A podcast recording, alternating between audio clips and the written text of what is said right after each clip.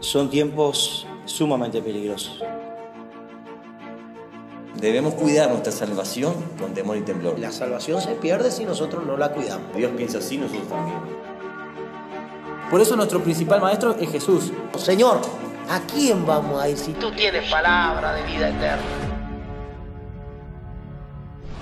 Que si no estamos a la altura de Cristo, no vamos a poder heredar el reino. El Señor está cerca.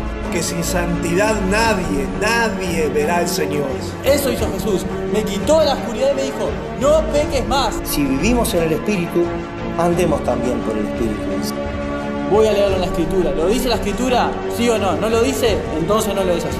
Y la ley es importante, pero Jesús es el cumplimiento de la ley. Él vino a cumplir la ley en su persona. Dios nos enseñó a guardar su palabra, a guardar sus mandamientos. Porque la palabra de Dios es para todos. A seguidores que se callen. Les digo que si esta gente calla, entonces las piedras gritarán.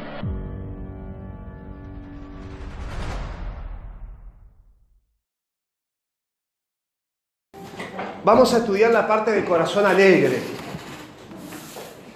Amén. Tiene ahí Proverbio capítulo 15. Vamos a leerlo.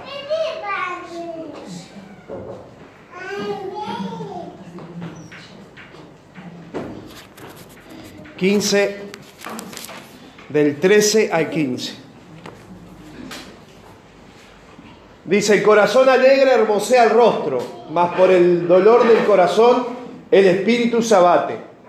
El corazón entendido busca la sabiduría, mas la boca de los necios pase necedad. El corazón alegre, ¿qué hace? El corazón alegre, ¿qué hace? Bueno, vamos a ver a ver cómo está su corazón. Vayan pasándose el espejo, por favor, con cuidado. Se van a ver. Vamos a ver cómo está nuestro corazón, porque ¿qué, qué hermosea el corazón? El rostro, a ver, tóquese ahí. ¿Usted tiene cara? ¿Tiene cara? Amén. Así que, que el corazón alegre hermosea el rostro. ¿Y el corazón triste qué hace? Dice, mire lo que dice, el corazón alegre hermosea el rostro, mas por el dolor del corazón el espíritu se abate. ¿Sabe lo que quiere decir, significa esta palabra abate, de abatir? Significa que usted está tirado por el suelo. ¿Cuántos alguna vez se han sentido tirados por el suelo? Yo me he sentido muchas veces tirado por el suelo. ¿Y sabe qué? He tenido encuentros sobrenaturales con Dios cuando me he tirado en el suelo. Cuando usted no, se postra, porque usted se postra, pero usted para postrarse tiene que tener un esfuerzo físico y su cuerpo se cansa. Pero si usted se tira, se abate a los pies de Jesucristo, usted no se va a cansar. Porque no va a estar gastando fuerza. Tal vez se le duela el cuerpo, porque nuestro cuerpo está tan lleno de pecado que empieza a dolerse. Capaz que le duele la rodilla, porque está en, el, en, la misma posición. Amén. Y aquellos que cuidamos enfermos sabemos que las personas que están siempre en la misma posición se le crean callos en las partes de apoyo, en las rodillas, en los talones, en los codos, en las caderas, las famosas conocidas las úlceras, que tantos hablan, las éscaras. ¿Ven? Esas cosas que uno, que uno ha escuchado hablar es porque la persona está mucho tiempo en la misma posición. Amén. Pero ¿cuántos han tenido esa experiencia de sentirse abatidos? ¿Puedo ver sus manos? Yo he tenido la experiencia. Amén. ¿Todos se han visto por el espejo? Gloria a Dios. Así que que el corazón alegre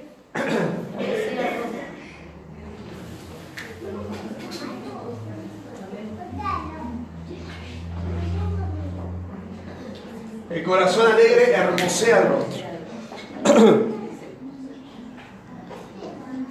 Seguimos. El corazón triste, ¿qué hace?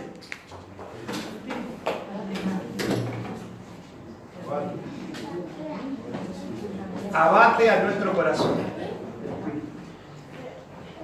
y estamos llenos de emociones.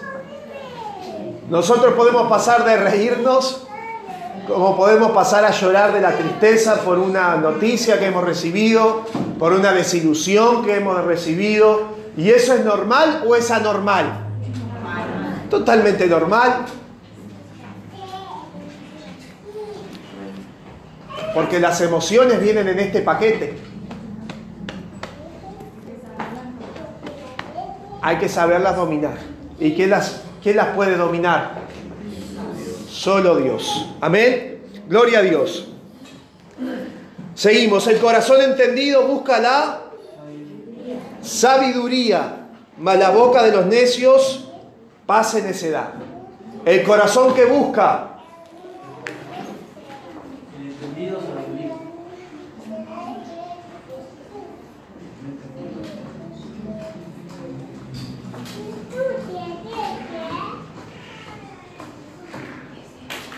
en nuestro corazón tener sabiduría y podemos en nuestro corazón, ¿qué más tener?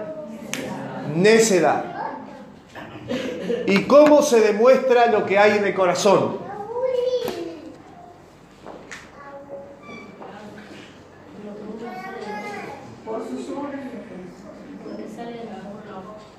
Por lo que sale, ¿qué le dijo Jesús a sus discípulos acerca de esto? Que de la abundancia del corazón habla de la boca. Pero ¿qué es lo que contamina al hombre? Lo que sale. No lo que entra en la boca. Había una, una, una trifulca ahí, muy, muy este, complicada. Porque había algunos que decían que los discípulos de Jesús no se lavaban las manos. ¿Se acuerda de esa historia? Y Jesús le dijo, no es lo que entra en la boca, porque eso va a la letrina. Algún día podemos comer algo que nos haga mal, nos puede doler el estómago. Hacemos una dieta equilibrada, todo se va a la letrina y nosotros seguimos adelante. Pero si nosotros profesamos con nuestra boca maldición, si profesamos con nuestra boca mentira, engaño, ¿qué le está pasando en nuestro corazón? Está enfermo. Y ahí no hay dieta que salve al corazón. Porque ¿sabe qué? Ahora nos vemos como un...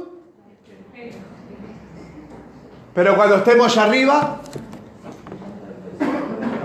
vamos a ser conocidos como realmente nosotros somos. Así que tóquese su boca. ¿Todos quieren boca? Y dígale, boca mía, no contamines mi corazón. Amén. Seguimos adelante. Vamos a Proverbios 17. Dos hojitas más adelante. 17, 22.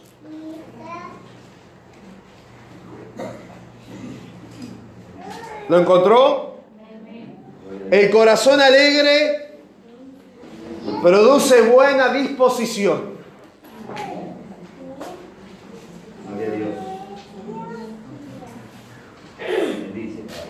Y el otro corazón que produce seca los huesos. O sea que o produce nuestro corazón alegre, buena disposición y el otro produce enfermedad. Yo he escuchado mucho tiempo a personas que han pasado tristezas y valles muy profundos. Y han dicho, me duelen los huesos. No sé qué me pasa. Pero mire qué misterio tan profundo que nuestro corazón puede producir enfermedades. Nuestro corazón triste puede producir enfermedades. Y sabe qué? Eh, cuando estudié eh, enfermería, y cuando estudié medicina, eh, conocí unos, unas células que ellas, pues, esas células pueden ser redondas, esas células pueden ser rectas, Estas se llaman, ¿cómo Santiago? ¿Lo dijiste? ¿Globular o tubular? Me pareció que habías dicho globular. Globulinas o tubulinas. Pero ¿sabe qué? Cuando empecé a estudiar enfermería en, eh, medicina en el primer año, conocí una persona que se llamó Patch Adams. ¿Algunos lo conocen? Había él probado con los niños que tenían cáncer que si los hacía reír a los niños el cáncer se les curaba. Entonces dijo, ¿qué, misterio? Uno era un doctor, un pediatra. Y si usted lo ve a este pediatra, lo menos, la menos pinta que tiene es de un médico, porque no, tiene, no usa túnica, usa ropa de colores, usa peluca, usa, se viste como payaso. No a veces está pintado, pero él siempre está con un gorro que es como una gallina y hace hablar a la gallina. Entonces los niños empiezan a reír. Y esa es la risoterapia. Y los niños empezaron a curar. El cáncer como que en vez de acelerar el cáncer, comenzaba a disminuir el proceso en el cuerpo. Y yo dije, pero qué cosa más, más rara, ¿no? Porque en primer año solo hablamos de trabajo de campo, íbamos a las escuelas, entonces, claro, como conocíamos esto, nos disfrazamos de payasos, fuimos a la escuela, hicimos payasada con los compañeros, le hablamos de cómo cuidar el cuerpo, riéndose. Pero cuando avancé un poquito más conocí que hay una, unas proteínas, que las proteínas son como agentes que ayudan a nuestro cuerpo a realizar procesos. Por ejemplo, si usted quiere pintar, ¿a quién va a llamar? Si usted quiere revocar, ¿a quién va a llamar? Si usted quiere cambiar un vidrio, ¿a quién va a llamar? A un vidriero. En el cuerpo humano es exactamente igual. Amén. Cuando usted se ríe, produce en su cerebro una proteína que se llama quinosina, que trabaja con la endorfina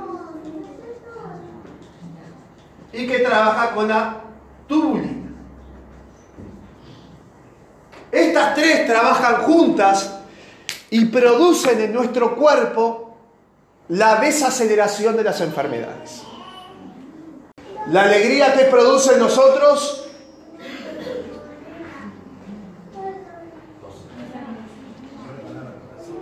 un corazón contento y la tristeza lo abate, un corazón triste. Amén. Vamos a Santiago 5:13. ¿Me va siguiendo? ¿Alguien tiene alguna pregunta para hacer? Recuerde que esto es una enseñanza. Puede preguntar. Acá había una, hay un consejo del apóstol Santiago eh, y él escribe así, 5.13.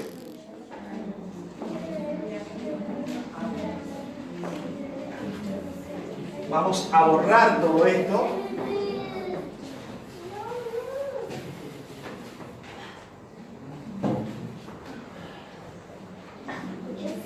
Y vamos a del cuadro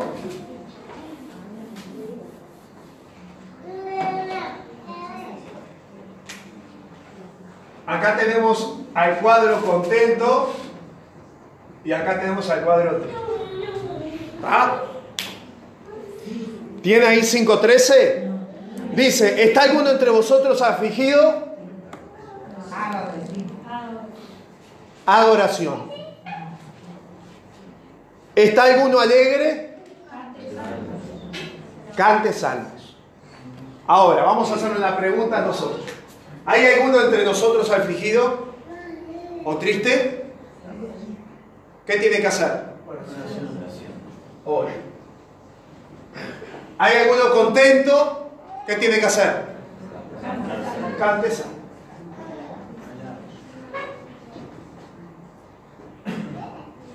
O sea que tenemos dos soluciones para nuestro corazón.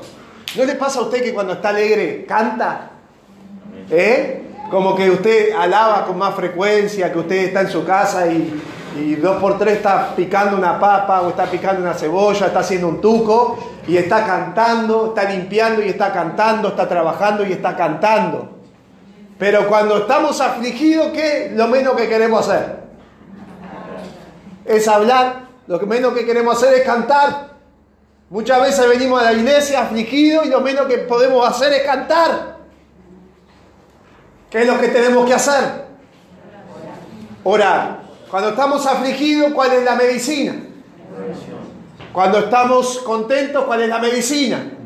Seguir cantando y alabando. Amén. Y cuando nuestro corazón, en el proceso que estamos orando, derramados delante de Dios, Dios nos llega, nos quita la tristeza, nuestro corazón se alegra, ahí vamos a alabar con todo nuestro corazón. Amén. ¿Cuántos dicen amén? Jeremías 15, con esto voy a terminar.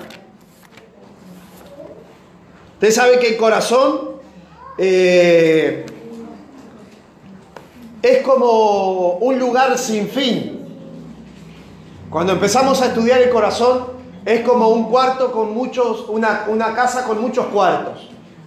El corazón tiene muchas cosas para estudiar. Es muy lindo estudiar de corazón. Por eso me costó mucho preparar la lección porque empezaba a preparar la lección y me iba para otro cuarto. Digo, no, no, me tocó el corazón alegre. ¿Todos van entendiendo hasta ahora? Corazón triste, ¿qué tiene que hacer? Corazón feliz. Gloria a Dios. Vamos a hacer estas dos cosas hoy para que nuestros corazones cambien en la presencia de Dios.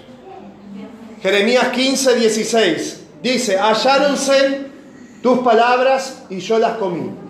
Y tu palabra me fue por gozo y por alegría de mi corazón, porque tu nombre se invocó sobre mí, oh Jehová, Dios de los ejércitos. ¿Qué profeta veníamos hablando con el pastor? ¿Qué profeta que le fue difícil? Creo que fue uno de los profetas que más ha sufrido. Que lo golpearon, lo tiraron dentro de un pozo, hasta estuvieron al borde de la muerte. De que lo querían golpear. Esa es la tristeza que estaba sufriendo Jeremías. Pero mire cuál era la solución para Jeremías. Halláronse en tus palabras y yo las comí. Y tu palabra me fue por gozo y por alegría de mi corazón porque tu nombre se invocó sobre mí, oh Jehová, Dios de los ejércitos. ¿Cuántos pueden decir esto esta mañana? Señor, tus palabras las he comido y fue como gozo y alegría a mi corazón. Cuando estamos tristes, cuando estamos pasando momentos difíciles, no hay otra cosa que a nosotros nos cambie el humor que la palabra de Dios. Las palabras de Dios son dulces para nuestro para nuestro corazón, son alegría, son gozo. Produce en nosotros alegría. Esa es la palabra de Dios para nosotros. ¿Qué es lo que cambia nuestro corazón? La palabra de Dios. Amén. Nosotros cantamos qué? Salmos. Nosotros oramos a través de quién? En el nombre de Jesucristo.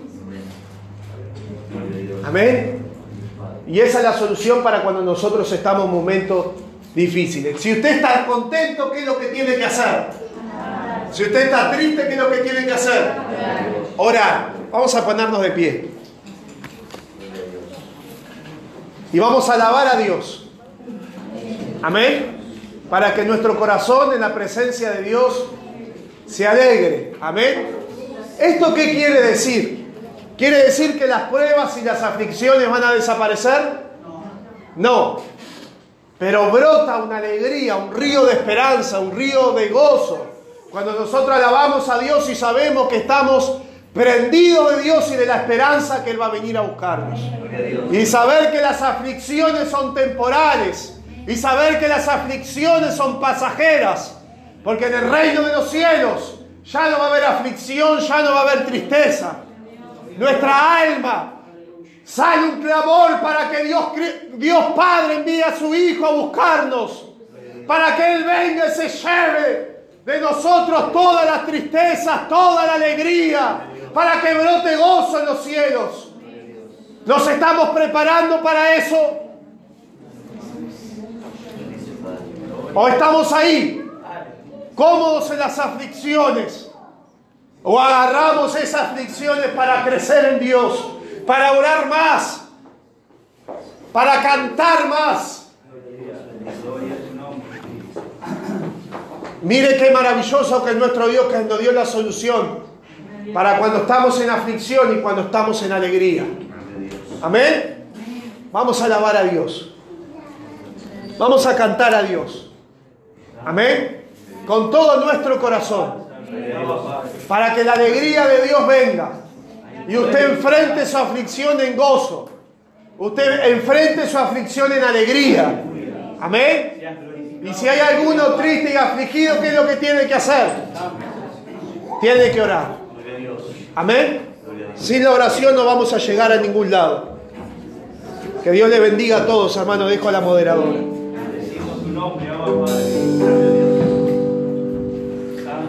Maria.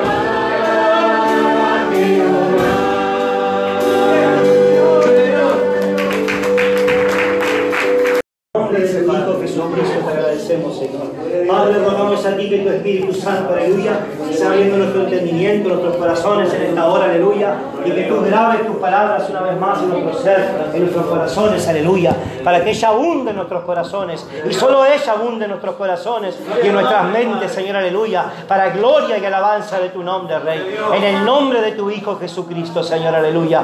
Bendice nuestras vidas, Señor. Espíritu Santo, bendice nuestras vidas. Ministra nuestras vidas, aleluya. En el nombre de Jesús, aleluya. Gracias te damos, Padre. Gracias, Hijo y Espíritu Santo. Amén y amén. Gloria a tu nombre, Rey. Aleluya. Bendito tu nombre, Jesús. Bendito tu nombre, Jesús. Cuando lo tenga puede decir amén, hermano. Vamos a estar puestos de pie. Vamos a compartir versículo 20 y 21 de la epístola de Judas. Esa epístola hermosa, hermano. Toda la palabra de Dios es hermosa. Pero la epístola de Judas nos hace una exhortación especial y creo que nos viene muy bien para el tiempo en el cual estamos viviendo. Amén. Gloria a Dios. Gloria a tu nombre, Jesús. Aleluya. ¿Lo tiene, hermano? Leemos el nombre del Padre, del Hijo y del Espíritu Santo. Amén. Mas vosotros, oh amados, edificándoos sobre vuestra santísima fe, orando por el Espíritu Santo, conservaos en el amor de Dios, esperando la misericordia de nuestro Señor Jesucristo para vida eterna. Amén. Bendito tu nombre, Jesús. Y vieron algunas recomendaciones que nuestro Señor Jesucristo hizo antes de ascender. Hubieron algunas cosas que Él habló que iban a faltar en los tiempos en los cuales nosotros estamos viviendo, hermano. Porque Él era la palabra. Y Él sabía todas las cosas, hermano, y las sabe todas, amén. Y sabía que en el tiempo que nosotros íbamos a vivir nos iban a faltar algunas cosas. Iban a escasear en la tierra. Y a través de la palabra de Dios nosotros lo podemos ver, hermano. ¿Recuerda la parábola de la viuda y el juez injusto? Que dice que aquella mujer se acercaba a aquel hombre porque en busca de justicia. Y dice que aunque él no temía ni a Dios ni a hombre, dice, que le hizo justicia por causa de su perseverancia. Porque estaba allí, porque era importuna, estaba permanentemente allí golpeando las puertas de ese juez. Entonces el Señor Jesús compara esa acción y nos dice a nosotros allí si Él, si el Señor se tardará en hacer justicia a sus escogidos que claman a Él día y noche, dice.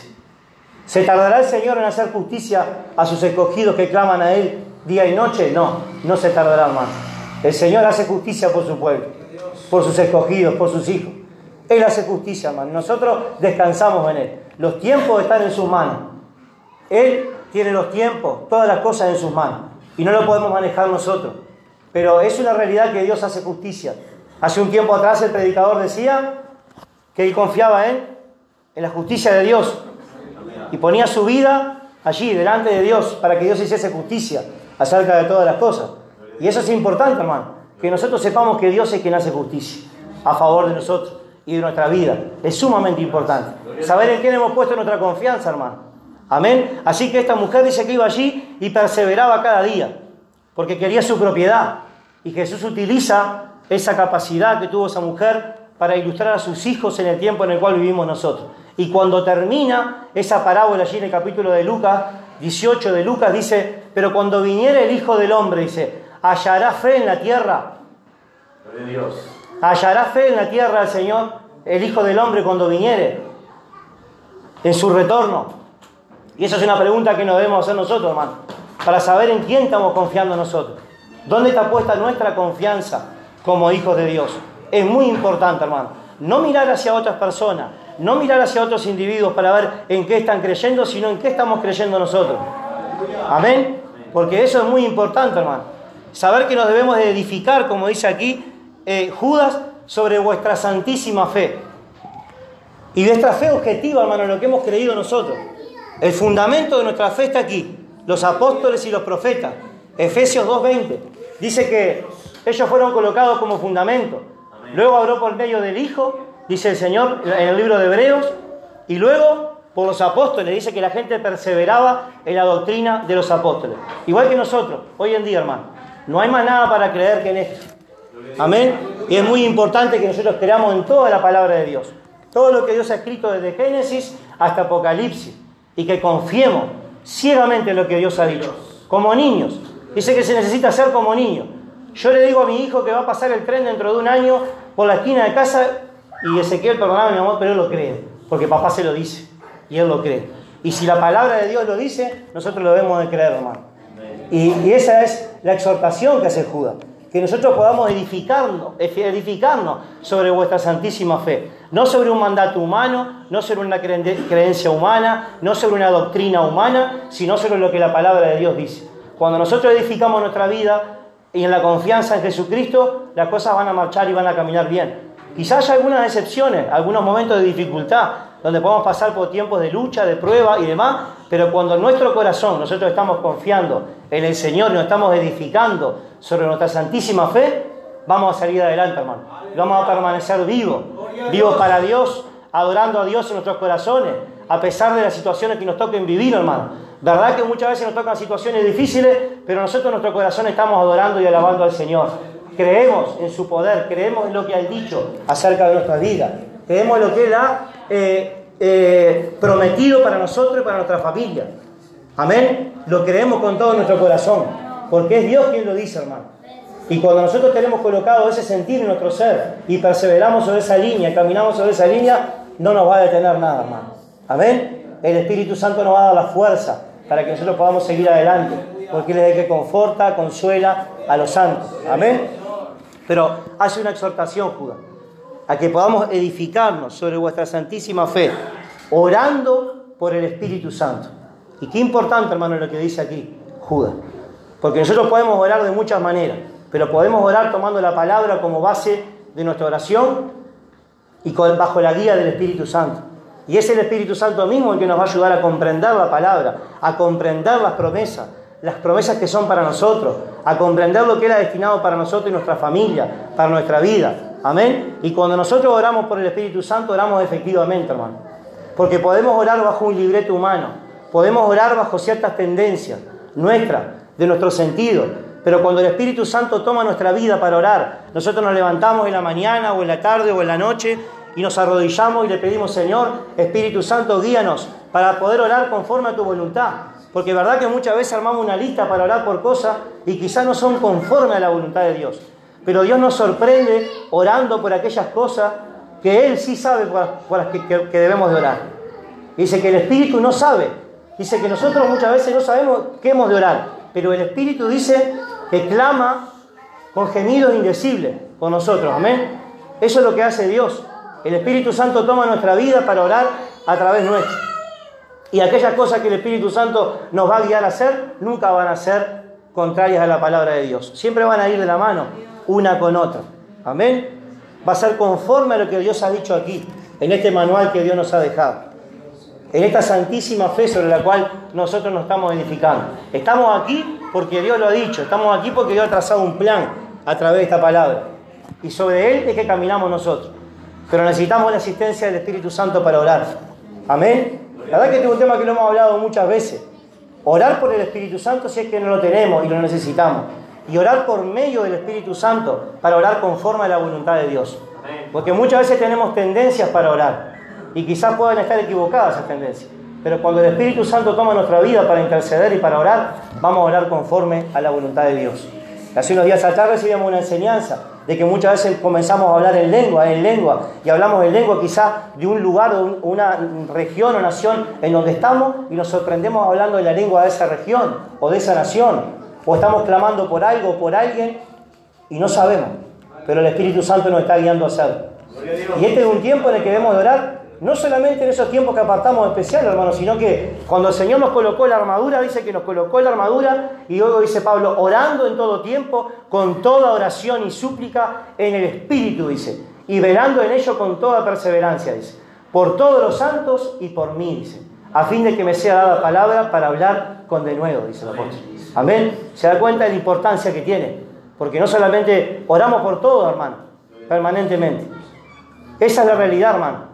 Nosotros debemos orar por la paz de Jerusalén. Debemos de orar por cada uno de nosotros, hermano. Es un mandamiento que Dios nos hace. Y cuando eso no sucede, muchas veces nuestra oración es tendenciosa hacia algún lugar y es que ahí es cuando fallamos y perdemos tiempo. ¿Verdad que perdemos tiempo, hermano? Muchas veces hemos encontrado testimonios de personas que están perdido el tiempo ayunando por cosas que no corresponden. Gloria a Dios. Amén. O por añadidura o por cuestiones que no convienen, hermano, y que son una pérdida de tiempo. También nos puede pasar con la oración.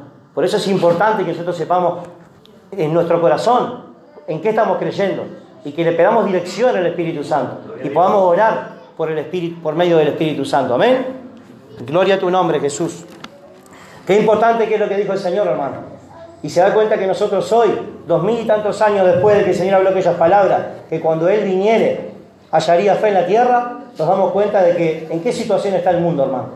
¿Cómo nos encontramos hoy? ¿Cómo se encuentra el mundo hoy?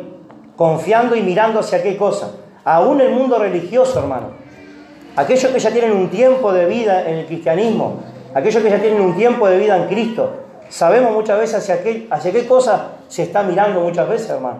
Y si nuestra confianza está puesta en Dios, en las personas, o vaya a saber en qué cosa está puesta, hermano. Amén. Pero que Dios nos ayude y nos dé la fuerza, ¿ven? Para que podamos alcanzar victoria en este tiempo. Porque para eso nos ha apartado Dios, hermano.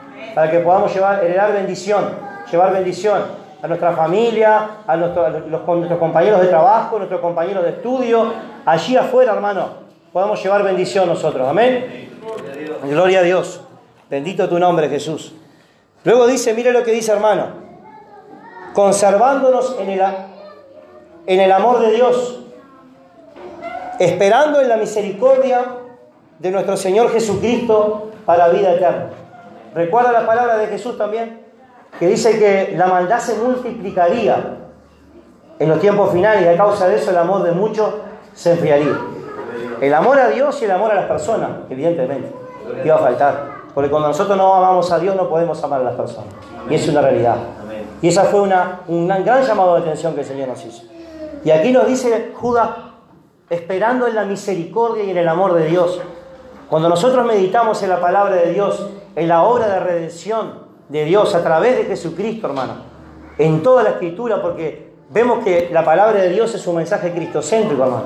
Y lo vamos a ver a Jesús desde Génesis hasta Apocalipsis. Más claramente en el Nuevo Testamento. Pero cuando nosotros miramos la obra hermosa y maravillosa que Dios hizo a través de Cristo, vemos el amor de Dios, hermano. Y no podemos dejar de adorar en nuestros corazones a Dios y de ver que cualquier cosa que nosotros podamos hacer, por más mínima que sea, hermano, eh, es nada en comparación a lo que Dios ha hecho por nosotros, hermano. Cualquier acto de negación que nosotros podamos hacer es nada, hermano, en comparación a lo que Dios ha hecho por nosotros, a lo que Cristo hizo por nosotros, a lo que nuestros hermanos, los apóstoles, hicieron por nosotros, hermano. Es nada en comparación, hermano. Amén. Porque no hemos padecido aún hasta la sangre. Y eso vivieron nuestros hermanos, hermano. Otro día leía en el libro del profeta Jeremías. Jeremías tenía una palabra que Dios le había dado y ahí nosotros vemos realmente cómo vivieron los profetas, cómo vivieron los apóstoles, cómo vivieron cómo vivió, Cristo y qué parte nos puede llegar a tocar a vivir a nosotros. Pero ellos le amaban al Señor con todo su corazón. Y Dios había puesto palabra, una palabra en su corazón y en su vida, y ellos decían, no podemos dejar de decir lo que hemos visto y oído. Eso es lo que hacemos. Pero leí el otro día, hermano, y veía Jeremías, ahí en el capítulo 38 de Jeremías. Él tenía unas palabras para el rey Sedequías. Leyó esas palabras y le dijo, apártate a los caldeos, únete a los caldeos, le dijo. Porque el que quedare aquí morirá espada, de hambre o de pestilencia. Apártate. Y las palabras del profeta fueron tal cual, hermano, contundentes, porque era Dios que hablaba a través de ese hombre. ¿Y sabe qué hizo Sedequías? Bueno, dijo a los príncipes, estos este hombre quiere hacer desfallecer los brazos de los hombres de guerra, dice. Porque él no quiere la paz de Israel, sino el mal, dice. Está en sus manos, hagan lo que quieran con él. A la cisterna. Allá estaba desamparado Jeremías de Dios. Mentira, hermano. Los apóstoles y los hombres de Dios, los profetas, Cristo mismo, nunca estuvieron en el desamparo de Dios. Siempre estuvieron en, el amor de Dios, hermano. Y allí hubo gente que le sacara a Jeremías de aquel lugar. Luego estuvo en el patio de la cárcel comiendo un pedazo de pan. Pero las palabras de Dios se cumplieron, hermano. Si usted lee el capítulo 39 de Jeremías, lo que sucedió con Sedequía, usted ve que Dios, hermano, cuando habla a través de sus hombres y a través de su palabra, más acá o más allá, las palabras de Dios se cumplen, hermano. Y esa es una realidad. A mí esa es la confianza que debemos tener nosotros. El amor, hermano, el amor en el Señor, que es fiel, como dice César Pizarro, fiel sobre toda situación, sobre toda circunstancia, hermano. Amén, es fiel sobre, sobre todas las cosas, hermano. Amarle a Él y confiar, confiar en el Señor. Amén, hermano. Que Dios les bendiga en esta hora. Espero que haya sido de bendición esto, este texto de la palabra de Dios para ustedes y que el Señor pueda continuar ministrando a lo largo de este día y de todo nuestro peregrinar sobre esta tierra a través de esta palabra. Amén. Pues necesitamos de la palabra de Dios, hermano, en estos tiempos. Amén. Dios les bendiga, hermano. Vamos a hacer una oración en esta hora. Padre, en el nombre de Jesús, bendito y maravilloso Dios, te damos gracias por tu amor, por tu misericordia, aleluya, por tus palabras. Ay, Shamaya. por tus palabras, Señor, aleluya, que tú nos has dejado, Señor. Ellas son vivas y eficaces, Señor, aleluya, y jamás retornan vacías, aleluya, sino que hacen aquello para lo que tú las has enviado, Señor, en el nombre de Jesucristo, aleluya.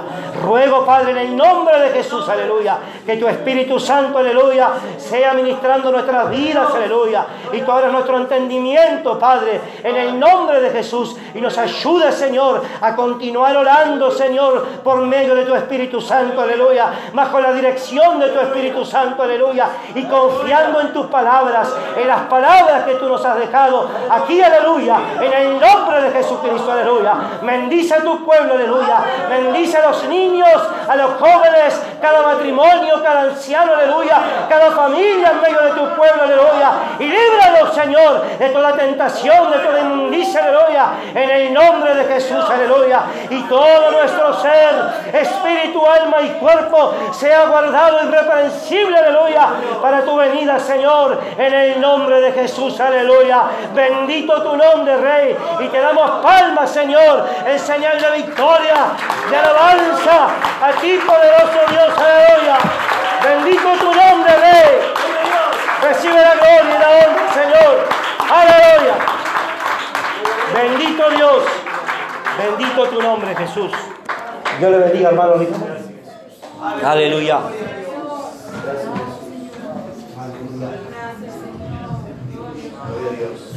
Dios le bendiga, hermanos. ¿Cuánto dan al Señor por su palabra? Gloria a Dios. Vamos a pasar una alabanza. Vamos a cantar una alabanza, el hermano Eliseo, el hermano Santiago. Gloria a Dios. Gracias, Padre Celestial. Te alabamos, Señor. Gracias. Bendito tu nombre, Jesús. Y vamos a cantar esa alabanza que dice, demos gracias al Señor. Gloria a Dios. Bendito tu nombre. Gloria a Dios. Santo tu nombre, Jesús. Aleluya. Tu